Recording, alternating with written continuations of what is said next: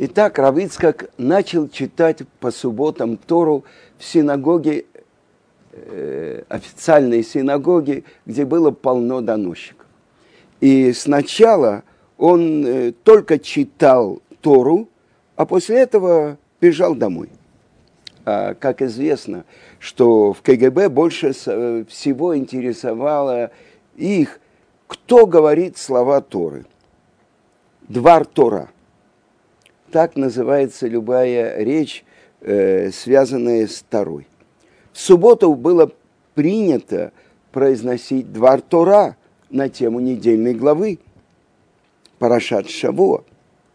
Зная о внимании властей к людям, способным взять на себя такую задачу, первое время я был очень осторожен. Просто читал Тору и, не задерживаясь, уходил домой. На меня и так друзья кричали – едва убежал от их когтей, опять в огонь лезешь.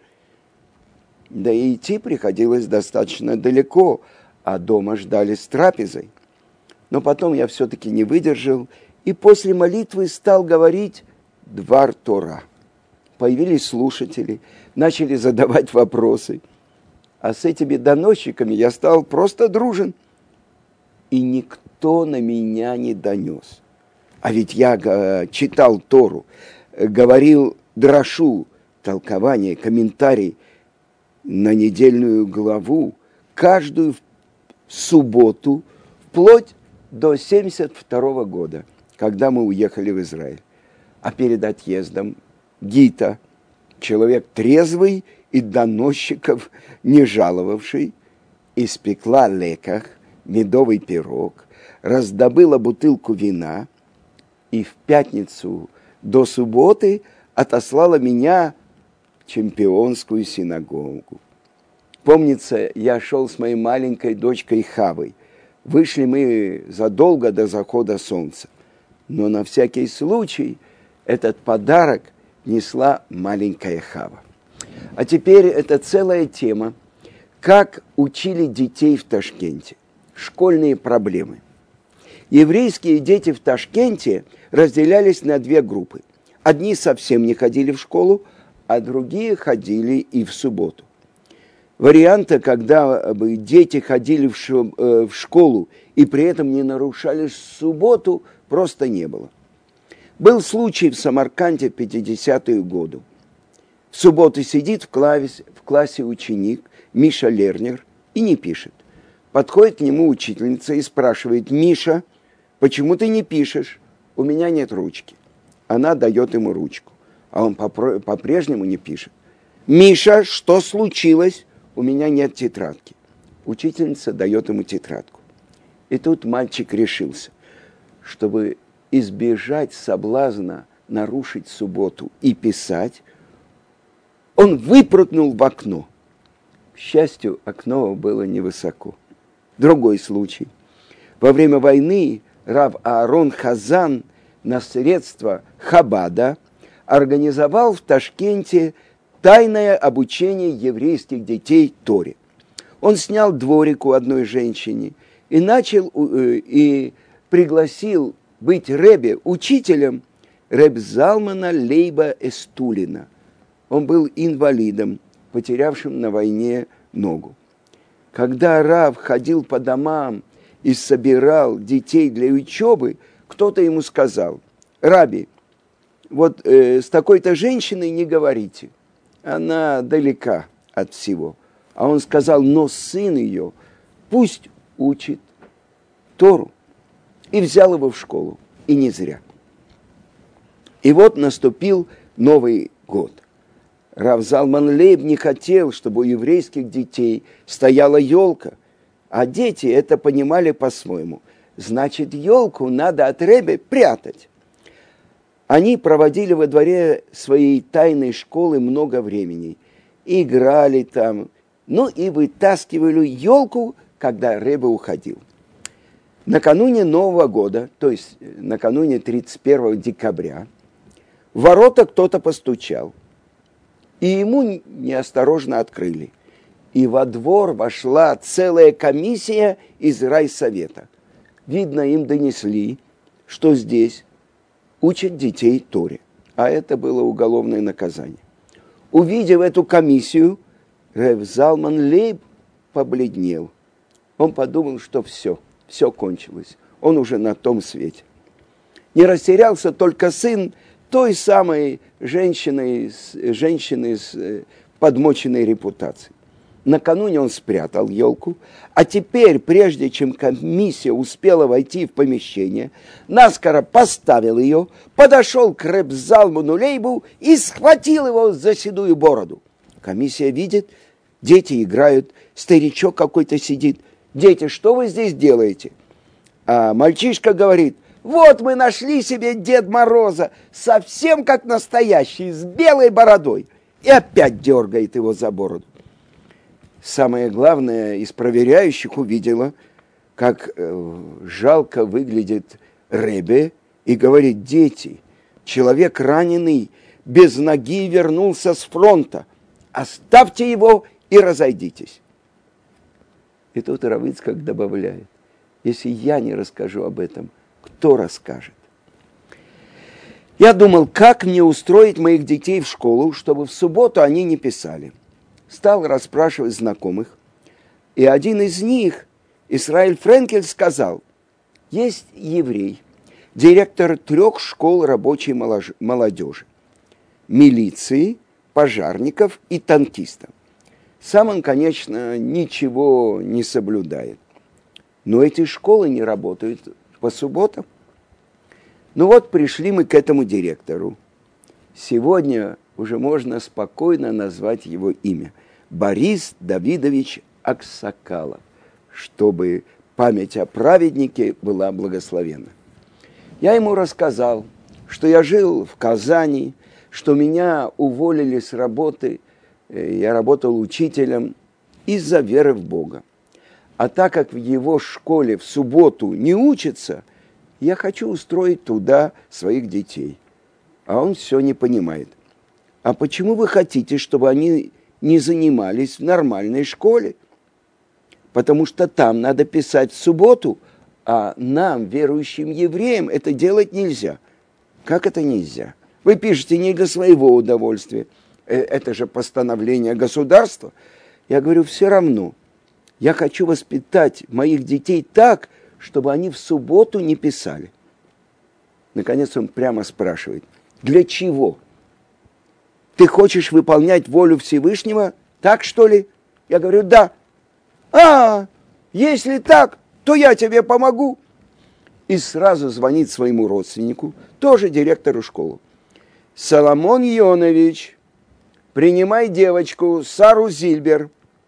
В субботу она писать не будет, а если учителя станут шуметь, так я прошу, пусть весь шум останется внутри школы а сына давай мне, говорит он. Я имел глупость спросить, а с какого класса у вас учится в школе? Седьмого. А мой сын закончил только четвертый класс. Он говорит, что-то я вас не понимаю.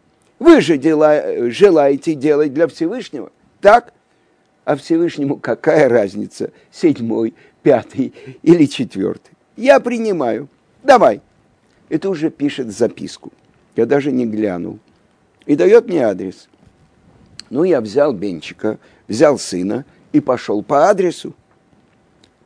Вы знаете выражение «пуганая ворона и куста боится». Я знал, что за мной могут следить и КГБ, и милиция. А тут прихожу по адресу, а вход по пропускам. Куда я попал? Я же, я же этого учителя, директора Аксакалова видел первый раз в жизни, может, он заманил меня в ловушку. Но в этом здании действительно находилась школа. Школа для милиционеров. Я показал записку. Она была адресована заучу. И меня пропустили. Завуч оказалась тоже еврейка. Она тут же отвела Бенциона в класс на урок. А там сидят ученики, все высокие, здоровенные, ходят с револьверами в милицейской форме. А Бенциону 11 лет. И он был тогда маленький, слабый. Я побоялся оставить его одного и сидел с ним в классе два часа. Если кто-то приходил и спрашивал, что он тут делал, я говорил, мальчик болен, нужно лечение, вот и пришлось отдать его в эту вечернюю школу. В школе Аксакалова Бенцион прозанимался до выпуска. Как-то жена моя шла с ним по улице, и какой-то милиционер вдруг приветствует его, берет под козырек. Она спрашивает, Бенчик, какое отношение ты имеешь к этому милиционеру? Он говорит, я же с ним учусь, он сидит со мной за одной партой. Как-то в школе назначили экзамен на день праздника Шивоот. Я звоню Аксакалову, Борис Давидович, экзамен в такой-то день, нельзя ли перенести? Ну ладно, пусть придет воскресенье. И он специально послал учителя принять экзамен. Через пару месяцев после того, как Бенцион поступил в школу, вдруг сам директор Аксакалов приходит вечером ко мне домой. Я испугался, что-то случилось. А Борис Давидович рассказывает. Я всегда курил в субботу и делал все то, что делать нельзя – но да, на днях со мной произошло настоящее чудо. Вы знаете, у меня большая семья, много детей. Я не могу жить на зарплату. Так я немножко грешу, но грешу осторожно, с расчетом. Ну вот, один человек, который не сдал все экзамены на аттестат зрелости, попросил у меня справку об окончании школы. Я за деньги, выдал ему такую справку. А в журнале проставил оценки и по тем предметам, которые он не сдавал. Ну, подделал запись. Было это давно. Тот человек окончил институт, женился, стал инженером. И вот он разводится. А жена в отместку заявила на него. Написала, что он мошенник, и что диплом и аттестат зрелости фальшивые. Ну и в школу прислали комиссию проверять заявление. Комиссия потребовала школьный журнал, открыли, стали каждый лист рассматривать с обоих сторон. Дошли до листа с подделкой, но тут меня чуть инфаркт не схватил. Не заметить нельзя – и вдруг кто-то предлагает, а теперь проверим с другой стороны, с конца. И проверяют, перелистывают журнал с другой стороны, и опять дошли до фальшивого листа. И снова остановились. И написали, что все в порядке. Только один лист из всех не просмотрели. И тогда я понял, что это Всевышний меня спас за то, что я принял твоего сына. А раз так, то напиши мне на бумаге, когда можно начинать курить в субботу вечером. И я ему написал.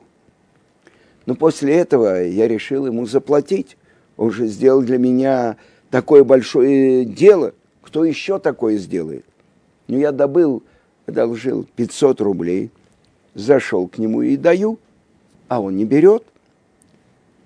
Исаак, Деньги я люблю, и они мне нужны, но это я сделал для Бога. Не хочу за это денег. Я говорю, это большая мецва, и за деньги тоже. Нет, говорит, если я возьму деньги, мецва будет слабее. Соображает.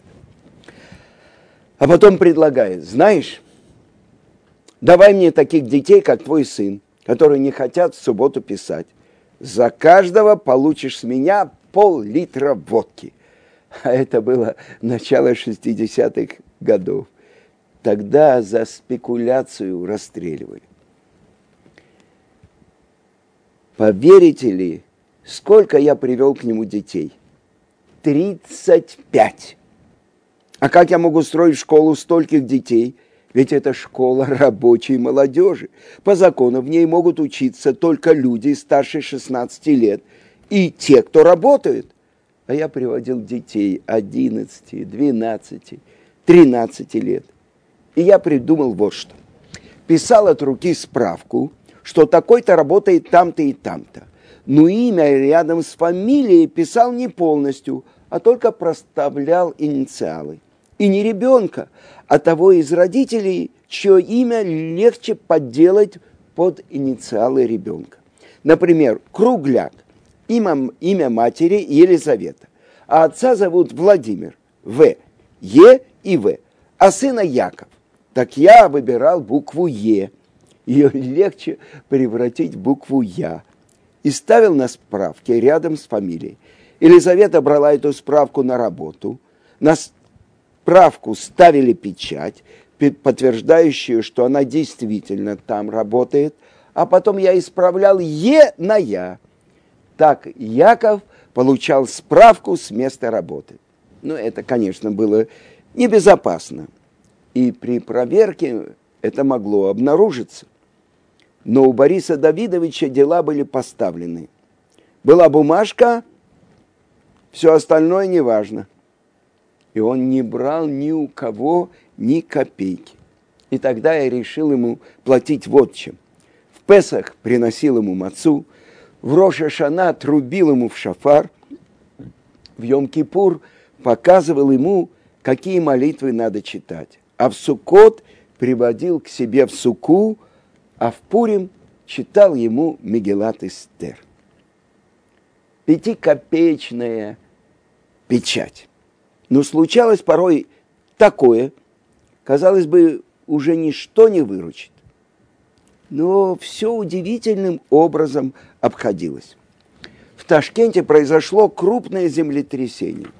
Более, более 75% зданий рухнуло. В город прислали 80 тысяч строителей и построили целые новые районы. В районе Чиланзар открыли школу и записывали в нее всех живущих поблизости детей. А рядом жил еврей, чья дочка училась у Ацакалова. И вот приходит к ним учительница домой и говорит, девочка, ты должна идти в нашу школу учиться, а я уже учусь. Где? В рабочем городке. А там только школа рабочей молодежи. Отец испугался и прибежал ко мне. Что делать? Девочка проболталась. Если узнает, что Аксакалов принял маленьких детей, что с ним будет? Я побежал к нему, а он успокаивает. Э, -э ничего страшного, ты ошибся. Рядом с моей есть другая школа, обычная восьмилетка. Предположим, девочка учится в этой школе и Аксакалов ведет со мной восьмилетку и просит директора выдать справку, что девочка учится в его школе. Сделай одолжение, подпиши эту бумажку, а я тебе тоже что-нибудь подпишу. Но тот ни в какую. Что делать? Голова у Аксакалова была хорошая, на редкость толковый человек. Не зря он был заслуженным учителем Узбекской ССР. Знаете, что он сделал? взял пятикопеечную монету, она размером с печать в любой школе, помазал со стороны герба чернилами, приложил к справке как печать. Я говорю, что ты делаешь? А вдруг проверят? Э, говорит, мы ведь все делаем ради него. Он поможет. И что вы думаете? Сдали эту справку в школе в новом районе Чиланзаре, и никто ничего не заметил. Одному из э, малолетних учеников Аксакаловской школе, Давиду Марьяновскому, пришла повестка из армии. Согласно возрасту, который был указан в его школьных бумагах, он подлежал призыву. Но на самом деле он был на пять лет младше. Опять пришлось выкручиваться. Расскажу еще один случай. Я устроил в школу не Аксакаловскую, вечернюю школу, одну девушку, верующую, по фамилии Гайсинская. Она работала в банку, в банке, э, ну, работала бухгалтером. И в субботу старалась не работать. Но если все-таки приходилось, то не писала. Таких, как она, было мало. А директор банка, бухарский еврей, заметил, что она не пишет в субботу. Он вызвал ее к себе – ты почему не пишешь? Девочка сказала ему правду. Суббота? Ах, суббота! Так я заставлю тебя. Будешь писать в субботу. Она подала заявление об уходе, а он не увольняет. Тогда нельзя было увольняться без разрешения. Если не приходил на работу, могли посадить. Что делать? Я поспешил к Борису Давидовичу домой. Дело было 30 августа, за день до начала учебного года. Я пришел к нему где-то в 8 утра. Слышу, из его комнаты доносится «Шема Исраэль». Вот так по слогам он читает, буквально полчаса проходит, пока он прочтет «Шма Исраэль». А потом он еще молится своими словами – между прочим, я заметил, что он стал полностью верующим. И кошерное мясо покупает, и жена ходит в микву. Когда я ему все рассказал, он говорит, ну что, попробую, пойду к директору банка. Я спрашиваю, вы знакомы? Нет, не знаком. Так как же вы пойдете? Это же опасно. Ничего, Бог поможет. А тут за ним приехал зауч его школы. Они собирались к девяти часам на учительское собрание – ну и мы немедленно отправились в банк, директор, зауч и я. И было уже половина девятого. Зауч ждет в машине. Педсовет накануне учебного года не шутка. Я жду на улице. Так вот, учитесь, как надо поступать. Аксакалов вошел в банк без пяти девять. Десять, одиннадцать. Его нет? Я подумал, что директор банка позвонил КГБ, и теперь его не выпускает. И вот без четверти двенадцать выходит а, Аксакалов и говорит, благословен Творец, уломал его, брыкался, но я его убедил. Он подписал приказ об увольнении. А собрание в школе состоялось вместо девяти в двенадцать. Вы спросите, чему тут учиться? А вот чему. Как спасать людей не считаясь со своим собственным делом. Дела подождут. В школе-то, в конце концов, можно и приврать, а тут человек пропадает.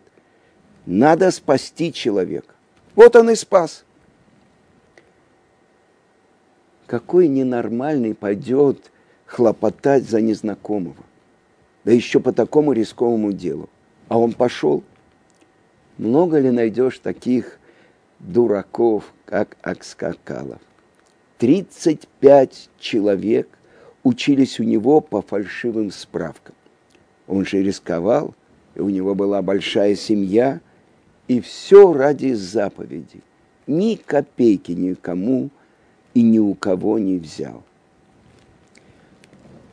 У Аксакалова было восемь дочерей, а потом пошли сыновья – Помню, как Борис Давидович прибежал ко мне ночью сказать, что родился сын. Аксакалов и вся его семья стали верующими. После смерти, а он умер около 20 лет назад, семья переехала в Израиль. Был момент, когда его старший сын, призванный в израильскую армию, под влиянием окружающих перестал надевать филин – так я молился, Рибоношель Улам. Его отец столько сделал ради субботы, помогал другим евреям, рисковал с собой. Неужели ты не поможешь его детям идти по пути Торы? Три ночи подряд на рассвете, незадолго до подъема, то есть до того времени, когда полагается надевать филин, покойный отец приходил к парню во сне. Тот испугался – Отец так просто не явится во сне и стал опять надевать твилин. И с тех пор ведет себя достойно. Родные Аксакалова издали здесь, в память о нем, молитвенник с его портретом. А недавно перевезли остатки, останки Бориса Давидовича Аксакалова и похоронили в Иерушалайме. На похороны съехались все его дети, даже из Америки. Много говорили о нем – я тоже рассказывал. На его годовщину смерти, Йорцайт, я всегда езжу к его семье.